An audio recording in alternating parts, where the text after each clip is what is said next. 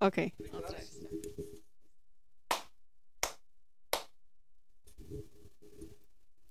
Bueno, saludos a todas las personas que nos escuchan. Hoy nos acompaña Luis Carlos. Luis Carlos, si te puedes introducir y contarnos, bueno, eh, qué haces de tu trabajo y nada, una introducción rapidita.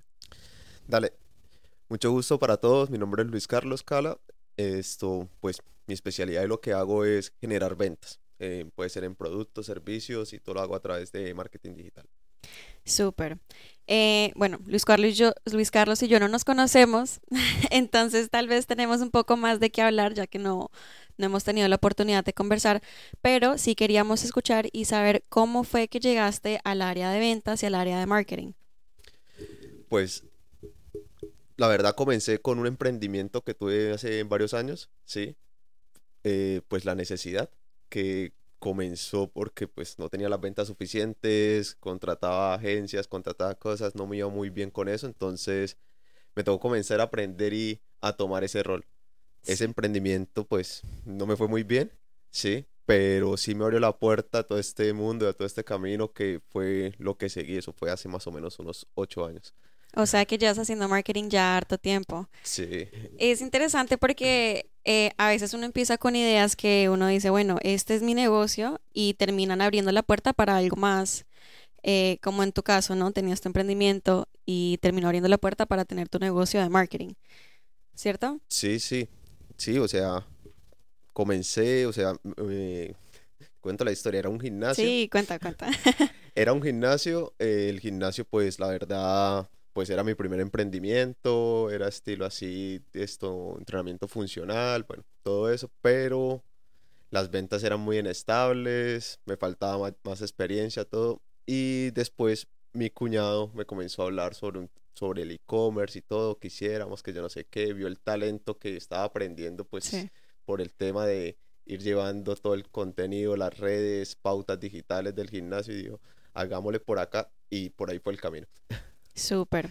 Bueno, estamos aquí para contarnos esas cosas, ¿no? Entonces no te sientas presionado tampoco para, como para apurarte, ¿no? A, mí, ah, me, a, mí, a mí me interesa mucho escuchar esas historias y esas cosas, de verdad. Ah, no, dale, perfecto. Entonces, nada, ¿este emprendimiento lo tuviste en Colombia o lo tenías acá? No, en Colombia. Ok, perfecto. Entonces también llegaste al país hace cuánto? Al país llegué hace dos años y tres meses más o menos. Súper. Y nada, yo sé que trabajas con la oficina de Luxury Smiles, eh, que me parece también un proyecto súper chévere. Y bueno, cuéntanos cómo ha sido ese proceso de ahora trabajar con compañías que están acá, eh, qué puertas se te han abierto, eh, bueno, todo eso.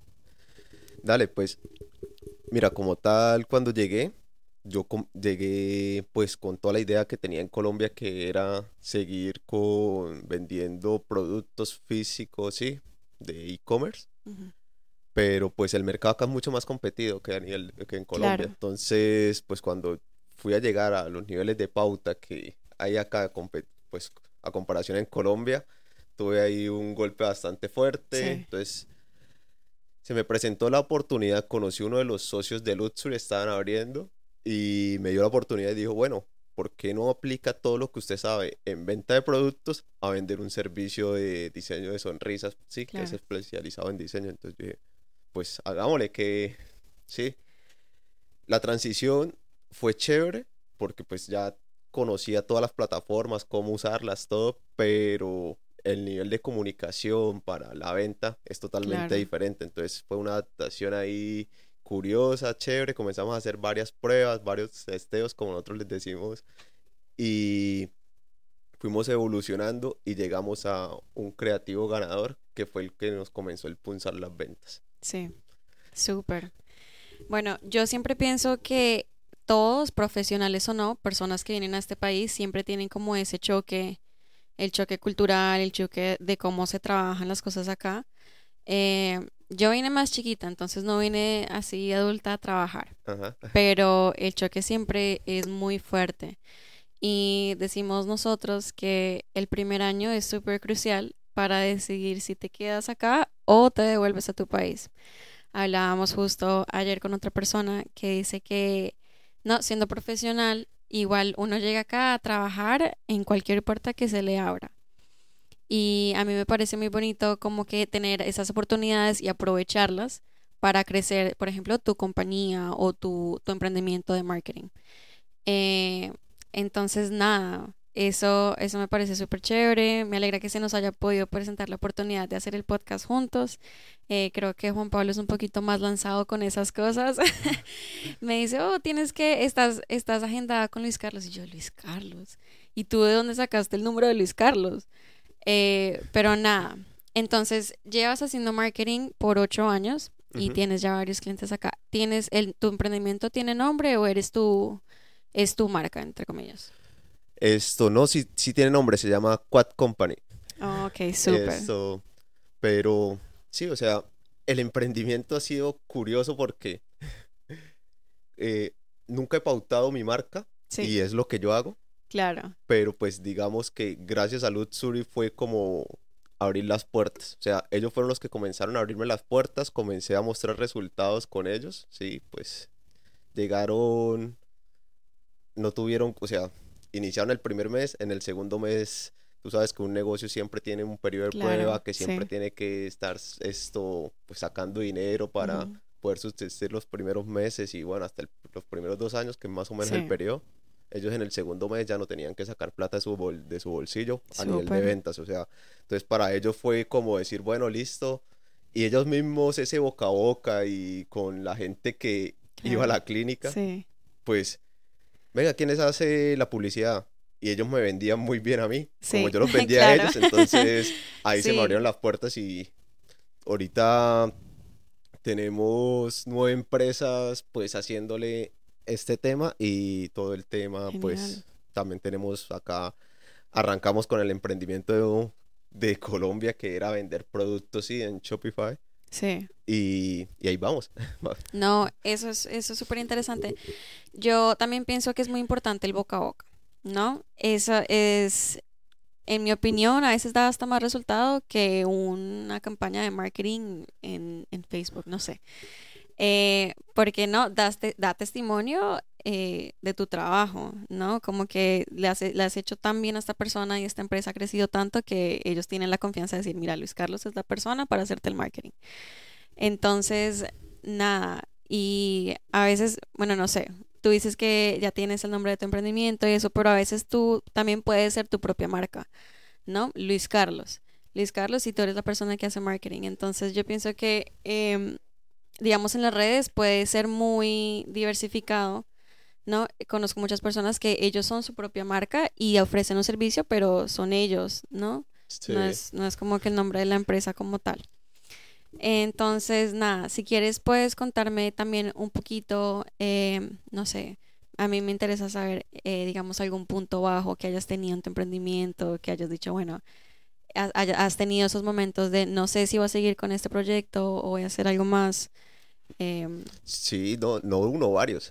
Claro, sí, cuéntame. O sea, el primero fue antes de venirnos, digamos que en todo el tema de marketing, antes de venirnos, pues en Colombia hubo algo que nos pasó, o sea, te voy a decir como los booms que tuvimos, o sea, antes digamos, empezó pandemia, llegó todo el susto, las dos primeras semanas como congelados, ¿qué vamos a hacer? Todo el mundo asustado, dijimos, no, pues sigamos vendiendo y eso fue una locura, nos fue súper bien en pandemia, pero en Colombia hubo, nosotros les decimos paros, bueno, son protestas, esto, hubo una protesta que duró un mes y medio, en el cual nosotros teníamos unas bodegas en Cali, sí, una ciudad de Colombia, nosotros vivíamos en Bucaramanga, y cuando pasó este, estas protestas duraron un mes y medio que no podía salir la mercancía. Sí. Entonces, a nivel de confianza en Colombia hay una cosa que nosotros manejamos que llama contraentrega, que la gente recibe su producto cuando, o sea, paga al recibir. Sí. No, o sea, es, y es como el 80% de las ventas. Entonces, cuando nosotros estábamos vendiendo, pagando publicidad, pagando eh, transportadoras, bueno, todos los gastos que todo, pues ya después de mes y medio, como el 70%, 75% de las personas que habían comprado cuando iban a recibir dijeron, no, ya no quiero este producto, ya yo no sé qué. Entonces, tuvimos una pérdida gigante ahí de, sí. Claro. Y dijimos, no, bueno, acá no es, vamos.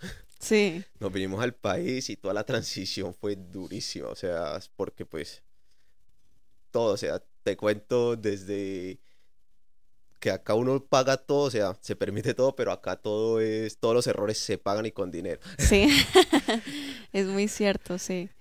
Entonces arrancamos y después ya, acá cuando seguimos con todo el tema de comenzar con a mover la publicidad acá, pues nos dimos cuenta que el marketing, tú lo decías, bueno, de alguna manera es comunicación, ¿sí? Y todas las ventas es comunicación. Entonces, cuando llegamos con la cultura nosotros, como comunicábamos en Colombia para vender los productos y eso, llegamos a comunicar acá, pues era totalmente diferente, no habíamos Claro. aprendido y pues gastamos un montón de dinero en las primeras pautas, pero no, no nos pegaban. Claro, sí. Y me imagino que ha sido un proceso de, de aprendimiento. ¿no? Y yo digo siempre que es importante aprender y desaprender y volver a aprender cada, cada cuanto que se necesite, ¿no? Entonces, si la dinámica es diferente, eh, toca, aunque ha- haya sido el más teso en marketing en Colombia, toca volver a aprender acá y toca volver a aprender en la China. Sí, es verdad. No, sí. Y lo chévere es que lo que tú dices, yo aprendí otra vez acá cosas totalmente nuevas. Nunca había vendido servicios pues a esta escala. Ahora pues ya vendo servicios a varias compañías, son nueve. Claro. Y, y me di cuenta, digamos que yo lo que ofrezco, mi propuesta de valor, no es hacer como redes sociales, por así decirlo, Ujú. sino siempre mi propuesta de valor es enfocado a ventas. Y cuando me di cuenta que, listo, yo llegaba, hacía la pauta, todo muy bien, pero hay veces que en la pauta puede estar muy bien, pero la siguiente recepción, que puede ser las personas, una landing page, sí, eh, Sí, el customer service no está funcionando, claro. pues a quién le echan la culpa al de marketing. Claro. Sí, la- las personas no van a pensar directamente que es un, en un error, un error de ellos, un error de su página, sino te la... Ajá. Bueno, ¿y cómo manejas eso? Ahorita yo dije, bueno, listo, esto no puede estar pasando, comencé a aprender y comencé a aprender esto, cómo poder controlar esto. Entonces, ahorita comencé a implementar esto, sistemas de CRM, esto, comencé a crear y bots de autorrespuestas para que pudieran, sí, o sea, Claro. poder controlar lo máximo posible todo el proceso para que ellos solamente sean como el último empujoncito a la hora de, de la venta o del cierre. Claro. Y esa es una muy buena idea, me parece muy inteligente de tu parte. Y conozco personas que también tienen como esa misma táctica, ¿no? Te enfocas en esta área, pero te das cuenta que tus clientes necesitan ayuda en otras áreas. Entonces tú lo aprendes y lo ofreces, ¿no? Entonces si te das cuenta que necesitan un servicio de CRM eh, o un servicio de, no sé, de arreglar la página web, esas cosas también las puedes implementar en tu negocio. Y es una libertad que tienes porque pues tú eres, ma- tú eres el que maneja qué servicios ofreces y qué servicios eh, aprendes, ¿no? Entonces es muy versátil. Sí, claro, ya que hablas de, li- de libertad en esto, es lo mismo. Yo cuando llego y, no sé, tengo una reunión, digamos que tú me fueras a contratar en este Sí. momento, yo te exijo eso, te exijo libertad. O sea, Claro. tú me das el objetivo, la meta, yo digo, bueno, listo. Acá estos son mis honorarios y comienzo a buscar cuál es el embudo perfecto, cuál es todo, pero no me dejo guiar por el cliente. O sea, si me están contratando Claro. a mí, es porque yo Sí, déjame hacer mi trabajo Ajá. porque yo soy la persona que sabe. No, y eso es muy chévere. Eh, a mí me gusta mucho tener mi propia compañía, obvio. Eh, pero esa libertad que tienes de, no sé, como tener el poder de decirle a tus clientes, mira, esta es la manera en la que lo hacemos, déjame trabajar mi magia y tú solamente siéntate y mira el resultado. Sí. Eh, me parece muy chévere. Entonces, estás trabajando ahorita con nueve empresas, obviamente hay muchas más que van a venir. Ajá. Eh, ¿lo manejas tú solo o te tienes eh, un equipo que te ayuda? ¿Cómo divides eh, tu atención con todas, eh, con todos tus contratos? Esto no, ahorita me está ayudando también mi esposa Silvia. Sí. Sí. Tengo un equipo en Colombia que me ayuda, que era gente que trabajaba conmigo, que ya Ujú. les conozco el trabajo y Claro. pues ya me conocen la forma de trabajar. Entonces, entre esos son traffickers, que son los que me ayudan a estar pues monitoreando las pautas digitales, eh, esto, un programador web, ¿sí? Sí, y dos diseñadores. Súper. Y bueno, te pregunto, tal vez un poquito personal, ¿qué tal ha sido trabajar con tu esposa? Porque a mí, a mí me encanta trabajar con mi esposo y yo siento que hacemos muy buen equipo y me gusta que es una persona que tengo ahí al lado hasta after hours, después de que todo el mundo se va a la casa y nos sentamos a trabajar. Eh, cuéntame un poquito de esa experiencia. No, nosotros siempre hemos trabajado juntos desde Colombia. Acá, pues cuando estábamos aprendiendo y conociendo el sistema, pues dejamos de trabajar los dos porque necesitábamos esto, buscar más ingresos y Claro, pues estábamos iniciando la sí, compañía. Pero, pero pues ya nos conocíamos y ella tiene lo que yo no tengo. sí, Entonces, digamos, yo soy más hacia el tema creativo, ¿sí? sí, pero ella es la que me centra, me coloca los pies en la tierra y me dice, bueno, voy a, tienes que hacer esto, tienes que organizarte en esto, ti- tienes tales cosas. Entonces, ella es la que me hace tener como ese paso a paso y estar cumplido y estar todo. Claro, porque tú ya tienes la visión, Ajá, pero tal vez ella te ayuda más a encarrilarte de cómo llegar hasta ahí, ¿no? ajá. Eh, a mí me pasa lo mismo con mi esposo. Nosotros nos complementamos mucho. eh, por ejemplo, las- la parte técnica, todo lo de tecnología, no, a mí no me sale, no me sale para nada. Pero yo tengo un poco más ideas, eh, ¿no? Y nos complementamos en esa manera y es muy chévere eh, hacer ese equipo, ¿no? Entonces, se me fue la paloma. Yo iba a decir algo. Eh, nada, es muy chévere tener eh, una, un- una pareja que te ayude. Y me estabas contando que eh, no sé si fuiste tú o tu esposa que tuvo que trabajar mientras organizaban lo del, lo del emprendimiento, que también me parece que es una parte muy importante y es muy bonito poder como eh, recaerte sobre la otra persona y que te apoyen mientras construyen algo de ustedes. Sí, claro, claro, sí, o sea, eso se lo agradezco un montón porque pues ella también estaba confiando en mí. Digo, bueno, listo, voy a sacrificarme un poco más porque sí, le- era más duro. claro, mientras comenzamos otra vez a, a crecer, a surgir todo y pues en este momento estamos ya pues viviendo ya los frutos los de, de, frutos, lo- y- de todos los sacrificios, ajá, y yo sé que vienen más, pero claro. Bueno, cuando nosotros empezamos la compañía, eh, Juan Pablo estaba trabajando dos trabajos. Él trabajaba demasiado, trabajaba entregando paquetes eh, como de 5 de la mañana hasta 2, 3 de la tarde. Y de 3 a, a la medianoche, creo que fue así por unos meses, trabajaba en un call center. Entonces trabajaba un montón de tiempo y yo estaba cuidando a mi bebé, que era, bien, o sea, era chiquitica. Y en ese mismo momento estábamos emprendiendo la compañía de las traducciones. Entonces yo me sentaba con la bebé hacer los posts, yo sin nada de conocimiento de absolutamente nada, o sea, ni yo te digo que ni siquiera sabía que era Canva. Yo, yo de verdad, te lo juro, yo entraba a Microsoft Word, buscaba una foto y yo arreglaba eso ahí como, como saliera y lo montaba en Instagram. Em, pero fue un momento bien difícil y un momento muy retador, pero al fin dio su fruto y nada, pudimos armar ese equipo, tú trabajas, yo emprendo acá eh, y ahora estamos en un punto donde estamos un poquito al revés, ya la compañía anda un poco más sola y él dice, bueno, yo quiero emprender en este otro negocio, eh, cambiamos un poquito de roles, listo. Entonces, eso me parece muy, muy, muy bonito que puedan hacer ese equipo. no, claro, se apalancan el uno al otro, es, muy fuerte. Sí, sí, sí, total. Eh, también vi que, bueno, haces marketing y también haces e-trading, ¿cierto? sí, esto, bueno, voy a contar, esto es algo muy personal, pero voy a contar. Ok, Comencé con el trading porque, bueno, nosotros nos estábamos viniendo, en Colombia nos iba muy, muy bien para hacer Colombia, ¿sí? sí, Esto, y pues teníamos unos ahorros que dijimos, bueno, listo, vamos a, a invertir esos ahorros en algo, en una plataforma de trading, que yo no sé qué. Y nos ofrecieron eso.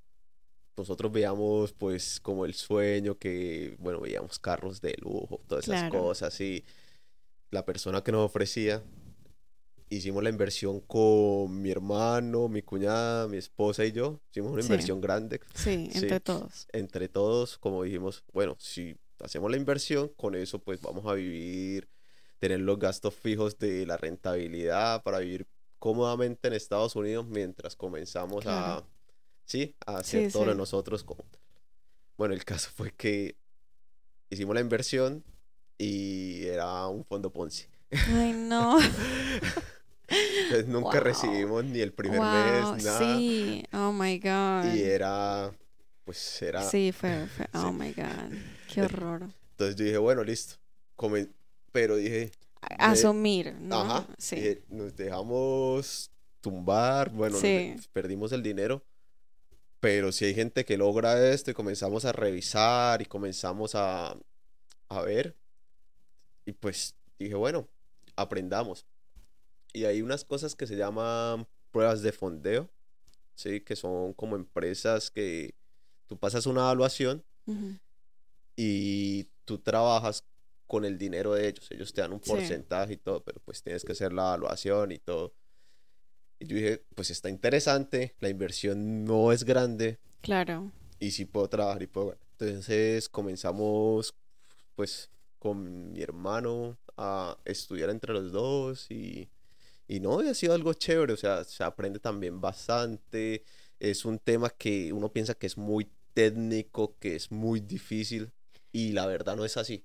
Yo pensaba eso. Sí. Sí, la manera de hacer trading es fácil, por así decirlo, pero es un tema muy, muy, o sea, es exageradamente emocional.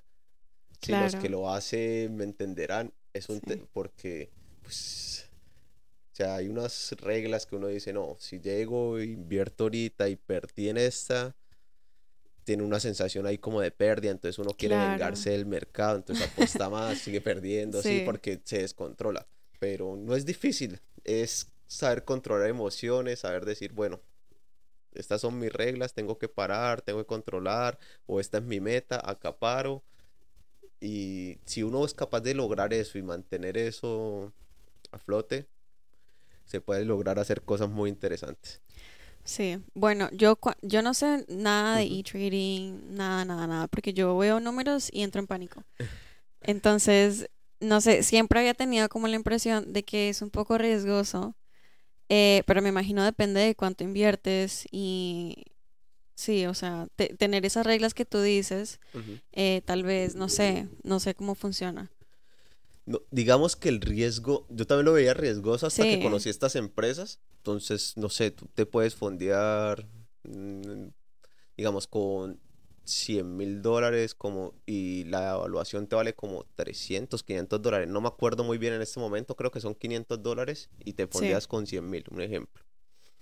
Entonces, tú estás arriesgando son 500 dólares. Pero Claro. cuando si llegas a pasar la evaluación y comienzas a operar, pues estás operando el fondo de ellos.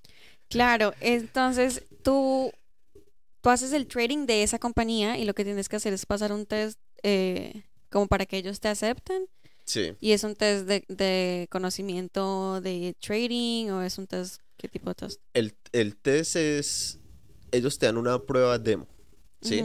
Y te exigen Ok. unas ganancias y te Sí. exigen esto, unos periodos de tiempo y pues no sobrepasarte en, en pérdidas también. Claro, Entonces, digamos, el promedio, hay varias empresas que hacen eso.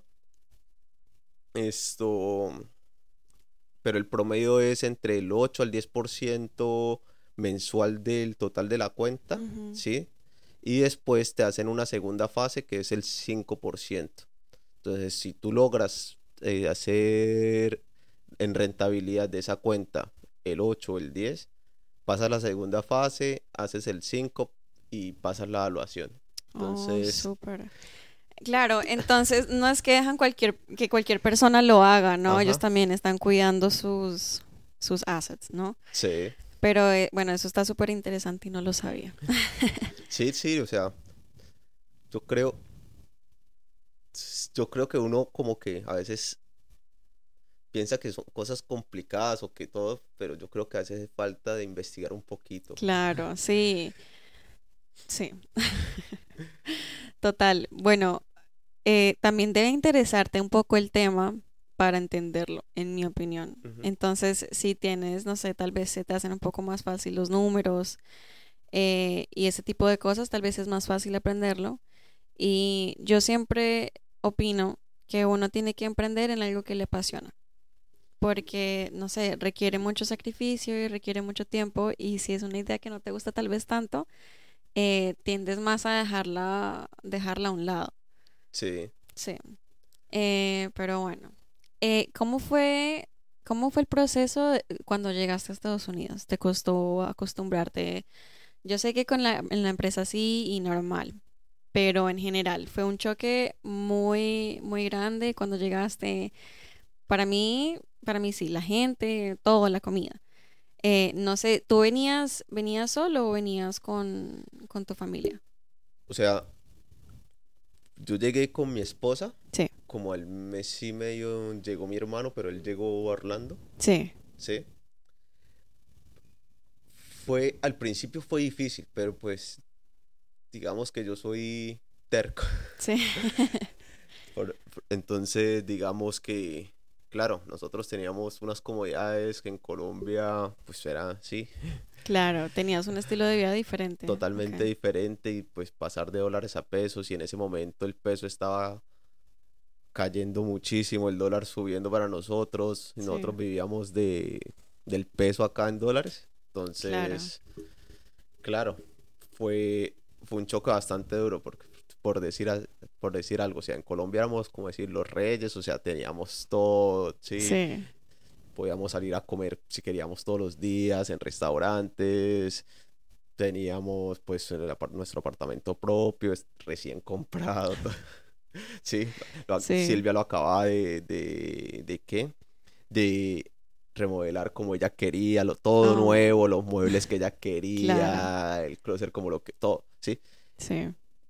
Lo disfrutamos tres meses y nos vinimos. Ay, no. Wow. Entonces, ese choque fue bastante duro, pero pues digamos que siempre estaba el pitico en mi cabeza que decía, pues voy a hablar como yo hablo, pues me- yo me, decía por dentro, pues marica, si usted, si, Sí, si- si usted fue capaz de lograr eso con Silvia ya, claro, ¿por qué no van a ser capaz de lograr algo mucho más grande en Estados Unidos que, que en serio hay muchas más oportunidades? sí, claro. Y obviamente está bien tener ese sentimiento de que estoy dejando esto, casi que ni me pude sentar aquí en el sofá, ¿no? Eh, y me imagino que fue muy difícil, eh, pero es, es, es como tener esa actitud, ¿no?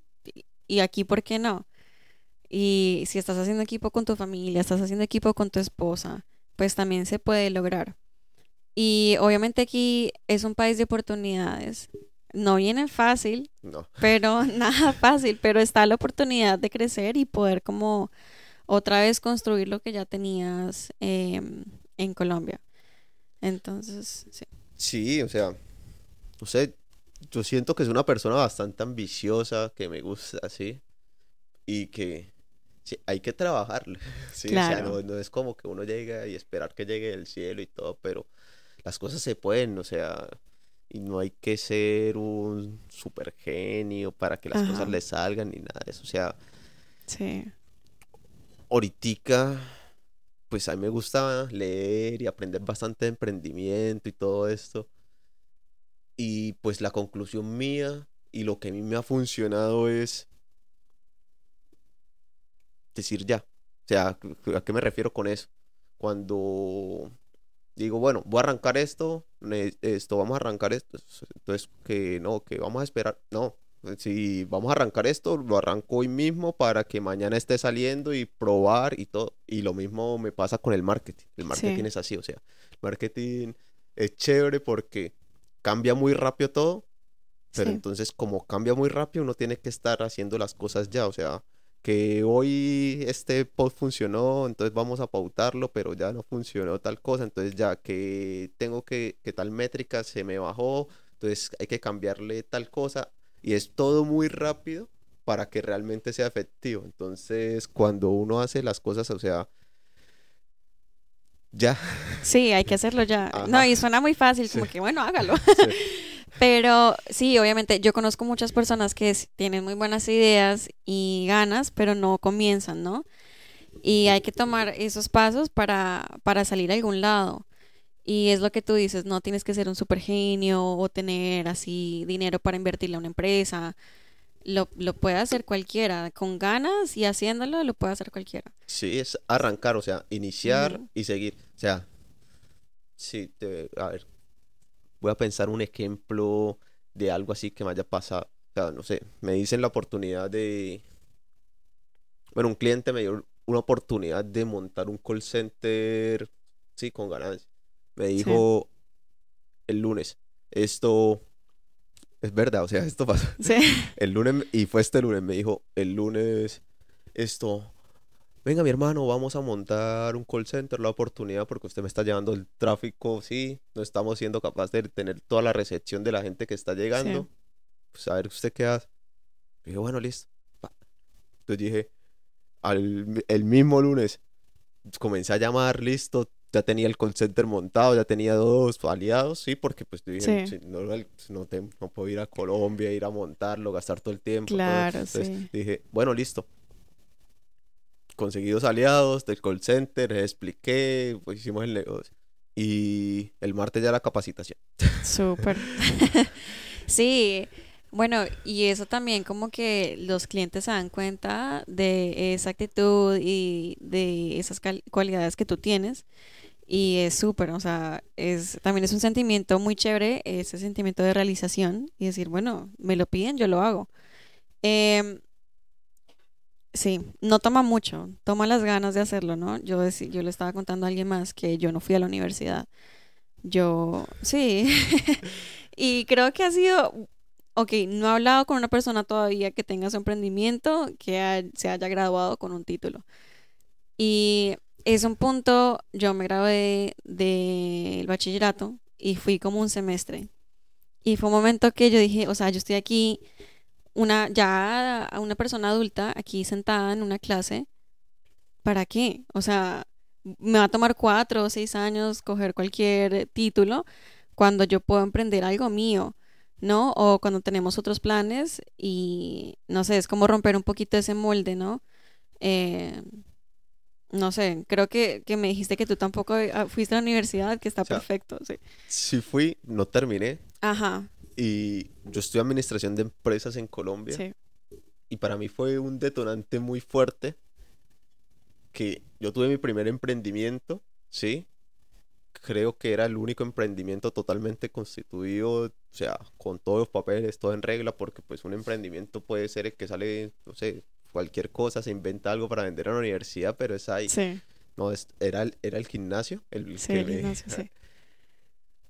Y en ese momento yo estaba viendo una electiva que se llama emprendimiento. Sí, En, cuando estaba viendo eso, pues yo estaba súper ocupado montando todo el gimnasio, haciendo, bueno, todo lo que hay que hacer para montar algo.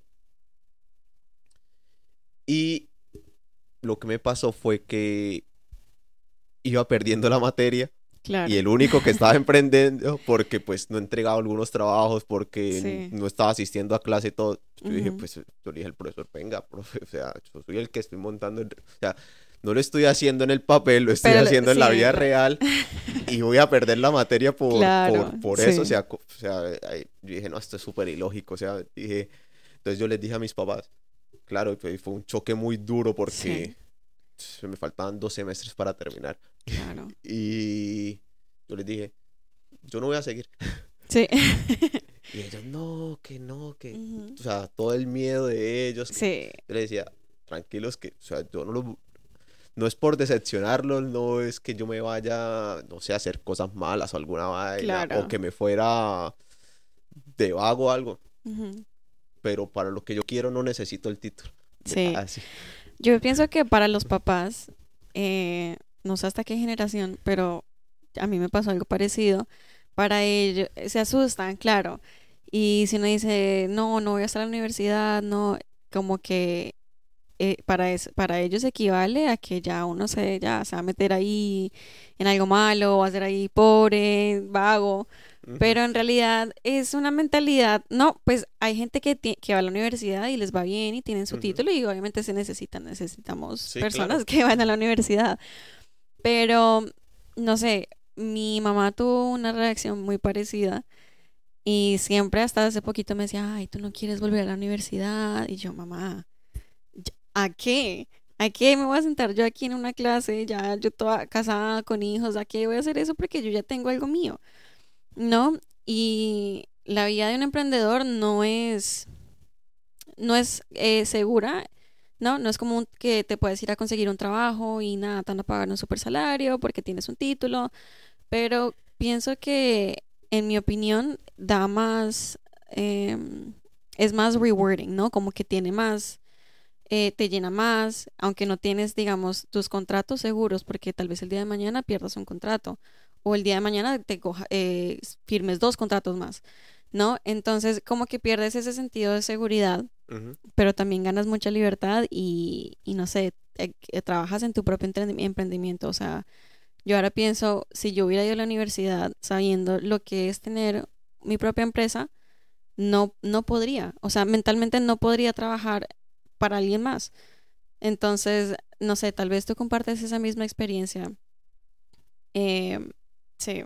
Sí, sí la comparto. O sea, la verdad, un jefe directo, directo, directo, directo. O sea, tengo gente, o sea, compañías con las que trabajo, pero no son mis jefes como tal. O sea, sí les tengo que responder. los clientes de tu servicio, sí. Pero nunca en la vida he tenido un jefe directo. O sea, no, no sé la experiencia y creo que no podría vivirla. Sí. Bueno, eh, hablando corporativamente, creo que yo tampoco alcancé a tener un trabajo así con un, con un jefe corporativo, pero sí alcancé a trabajar en restaurantes, trabajaba de niñera y no sé, o sea, hay días donde creo que con la libertad de tener tu propia empresa manejas tu tiempo más, ¿no? Y dices, hoy quiero trabajar tal vez, no sé, desde mi casa, hoy quiero trabajar, no sé, no sé, tal vez un poquito más tarde y son esas cosas que, que no las vas a tener trabajando en una oficina. Entonces, nada, a mí me parece que es una experiencia súper chévere eh, poder tener tu emprendimiento y que pudiste volver a, a, organizar y a construir eso acá, ¿no? Porque también hay gente que desafortunadamente tiene sus emprendimientos en su país y vienen y no tienen como que el alcance de volverlo a construir en un país nuevo. Entonces eso también... Es difícil. Sí.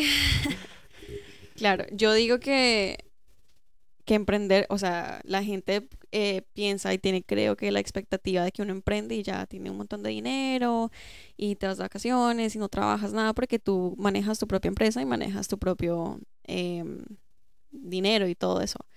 Pero yo siempre digo que nunca he trabajado tan duro que cuando emprendí, ¿no? En cualquier trabajo que iba y trabajaba y me iba a la casa, o sea, eso es un poco más fácil que emprender porque emprendiendo trabajas todo el tiempo. 24/7. Sí. es chistoso porque hay gente que me conoce, sí, o sea, creen que me conocen ahí normalmente, entonces cuando yo estoy, no sé, en la parte social o estoy por fuera o salgo o algo, estoy controlando mi propio tiempo. Sí.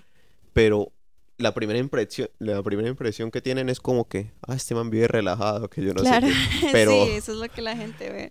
Pero cuando realmente están esto, ven y estoy, no sé, de un día completo, 12 de la noche y estoy todavía ya dándole y empecé a las 8 de la mañana.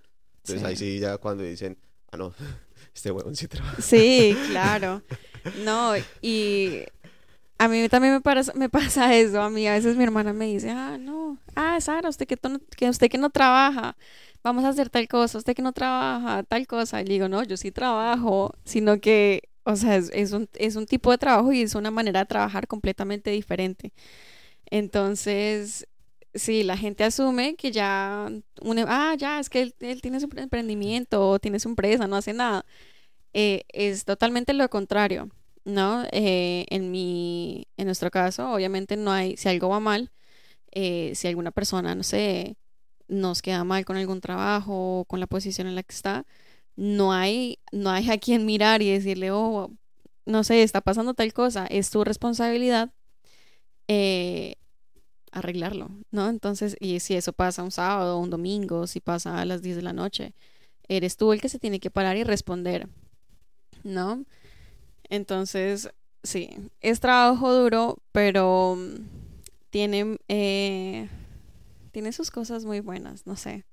A mí me gusta mucho y me gusta poder hablar con personas que también han emprendido eh, y desde cero, ¿no? Porque hay muchas personas que emprenden tal vez de la mano de, no sé, de una, una ayuda monetaria o no es de cero cero, pero siempre me parece súper interesante ver esas historias donde la gente dice, no, pues yo empecé de verdad ahorrando dinero y trabajando en un restaurante eh, hasta que me pude levantar. Eh, bueno, el caso mío, si tengo que ser honesto ahí. Sí, claro. La verdad, mis papás tuvieron mucho miedo, pero pues ellos sí, o sea, que yo dejara de estudiar. Ellos en Colombia son clase media alta, sí. pero igual cuando, cuando yo les decía, no, quiero montar esto, o sea, si me dan ese empujón de sacaban la billetera. Ah, no, pero eso también está bien. decían, sí. hágale. Y, y eso fue una ayuda gigante para arrancar. Nosotros, o sea, a mí me encanta emprender, sino que antes hacía muchas locuras hasta que me tumbaron. Claro, sí. sí, porque fue ya. Entonces, pero cuando, cuando yo arranqué, o sea, lo chévere fue que te voy a contar los emprendimientos que me acuerdo que ahorita a mis 31 años he tenido. Fue un gimnasio, ¿sí? Con mi esposa, ella sigue siendo dueña, pero pues todavía existe una panadería artesanal en la ciudad de nosotros, en Bucaramanga. Esto, vendimos yogures, vendimos esto, maquillaje, que esto, ¿qué más? tuve una cosa de hamburguesas, un dark kitchen de hamburguesas. Sí. También en Bucaramanga. Eh, agencia de marketing en Bucaramanga. Ya, Después dije, no, voy a hacerlo solamente para mis productos porque era más rentable. Claro. Como unas 20 o 30 tiendas de e-commerce. Eh, y pues bueno, acá en Estados Unidos el tema de, es, de, de prestar los servicios de venta, ¿sí? A las empresas. Y acá ya estaba más tranquilito, solamente ese y pues el e-commerce de acá. No, pero súper igual porque, bueno, teniendo, teniendo los recursos está súper chévere. Nosotros sí empezamos desde cero. Eh, nuestra familia nos apoyaba en otras maneras, ¿no? Eh, Sí, como ah, nos apoyaba emocionalmente. Con ánimo. Con ánimo. no, con ánimo y pues nada, ayuda, digamos, con, con las bebés o venga, ¿qué necesitas? Sentémonos a pensar. Pero, o sea, de todas maneras, siempre has tenido como esa mentalidad de emprender, ¿no?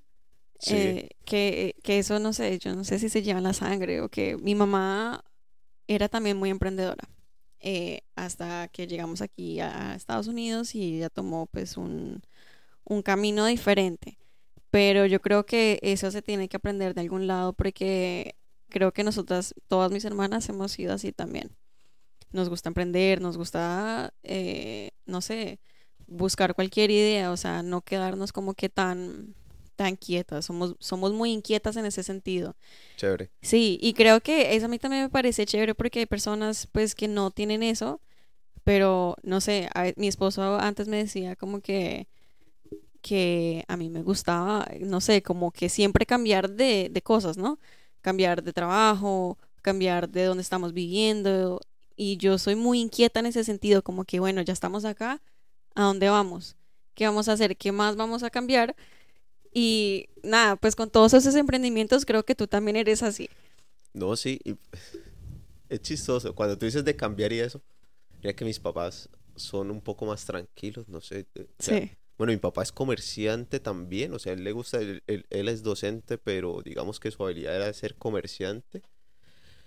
Pero, por ejemplo, mi niñez, o sea, hasta cuando viví con ellos, solamente vivimos en, dos casas. En la primera donde nací como hasta los 14 años y después en esa nos mudamos a otra y esa fue la segunda y ya cambió cuando yo me casé con Silvia Pasamos como por como en tres, como en tres, cuatro años, como por siete viviendas diferentes.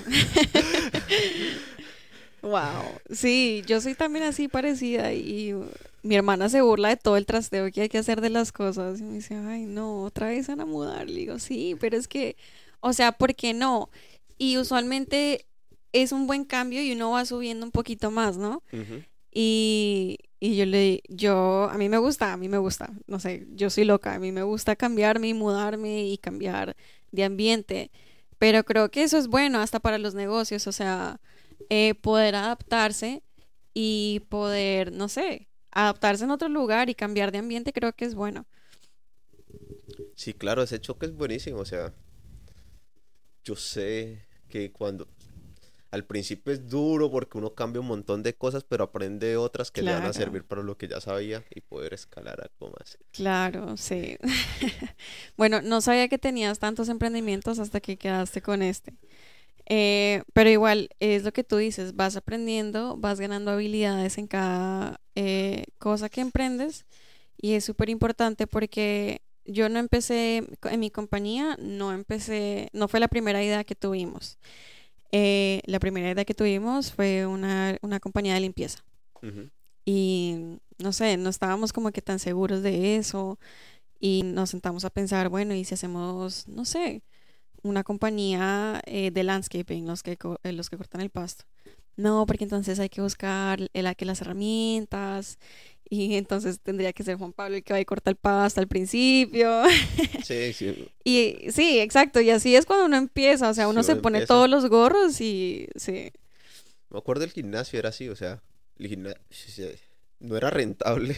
Claro. pero sí me tocaba a mí, la primera clase era a las 5 de la mañana, tocaba ir a abrir, tocaba que si llovía, se entraba el agua, entonces cuando no habían clases, con trapero, recogedor, todo. Sí. Esto, arregle, ordene, deje todo listo. Si era yo y Silvia me ayudaba también, y bueno, mi socio. Silvia, pero pues, a veces Silvia tenía clases, entonces allá uno claro, montaba en toda esa vaina, limpiando, arreglando, dejando. Después a las nueve de la noche era la última clase, pero pues como eh, son estos gimnasios de estilo funcional, entonces la comunidad es como más unida, o sea, todo el mundo se habla, era chévere, o sea, el ambiente era muy chévere y pues terminaba a las nueve, pero como todo el mundo quedaba hablando, todo el mundo era como que... Era más tarde. Claro, tipo 10 de la noche y al otro día otra vez a las 5.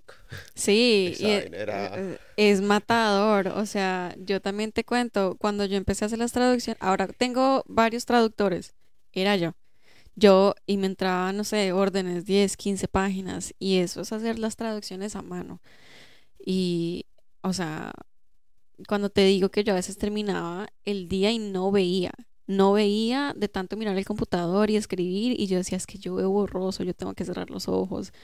O yo me acuerdo una vez que fuimos, nos fuimos de viaje a Disney al, al celebrar el cumpleaños a mi hija, y nos entró una orden de 100 páginas. Y en ese entonces era, era mi sobrina que me ayudaba y yo. Y le dije, ok, nos dividimos y teníamos que entregarla en tres días. Y yo en los parques de día, que celebrándole el cumpleaños a la niña y volvíamos al Airbnb y yo me sentaba matada, matada de caminar por los parques, matada de todo. Y me daban las 2, 3 de la mañana y yo decía, es que yo ya, yo ya hice esta, esta línea. Y se me, o sea, se me cruzaba y yo estaba como que no, no puedo. Y bueno, en ese momento nos tocó organizar un poquito más y hacer cambios para, para poder dar con el volumen que, se nos, que nos estaba llegando. Pero sí, o sea, cuando emprendes, eres tú con todos los gorros y si te entra una llamada, tú la contestas y si te entra una orden, tú lo haces y tú lo entregas y tú respondes por todo. Em, no sé cómo estés manejándolo ahorita, pero es muy bueno delegar ciertas cosas. Sí. Eh, obviamente eso da a que crezcas más. Entonces, sí, e, eso fue lo eso fue algo que me, me costó mucho aprender. Fue digamos, ahorita nosotros, bueno, estábamos llegando, pero cuando iniciamos fue algo chistoso acá porque ese proceso ya lo habíamos vivido en algo muy similar, ya teníamos esto todo todo en Colombia funcionaba, por decir, en automático. O sea, ya sí era llegar como claro, revisar algunas cosas y estar un poco más relajado, pero acá otra vez tocaba desde cero y otra vez volver a vivir el proceso, pero acá, pero ya con otras herramientas, otras técnicas, ya hemos aprendido. Claro, ya tienes la experiencia de, de, desde antes. Ajá. Pero sí, al principio es, sí, es delegar. Y lo otro que pasa cuando la gente emprende, no sé si a ti te pasó, eh, sí, me da curiosidad preguntar. Es que cuando uno va emprendiendo, uno se hace unos números re locos. O sea, uno dice, uy, no, me va a ganar yo no sé cuánto y que yo no sé qué y tal. y cuando llega el primer mes y uno mira todos los gastos que hay, uno dice, oh. Claro, no, total. Yo, ok.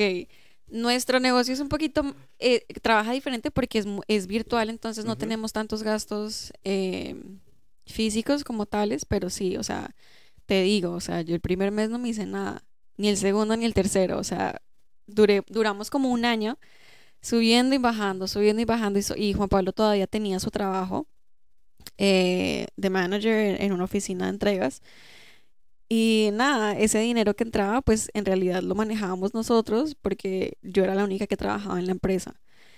Y él me decía, mira, yo sé que algún día vamos a tener tantos empleados y va, a, ser, va a crecer tanto que no vas a poder como que eh, seguir las órdenes, ¿no? Saber cuáles órdenes entran y cuáles salen. Le digo, ay, Juan Pablo, por favor, es que mira, nos han entrado dos cosas, o sea, son 50 dólares lo que nos ganamos.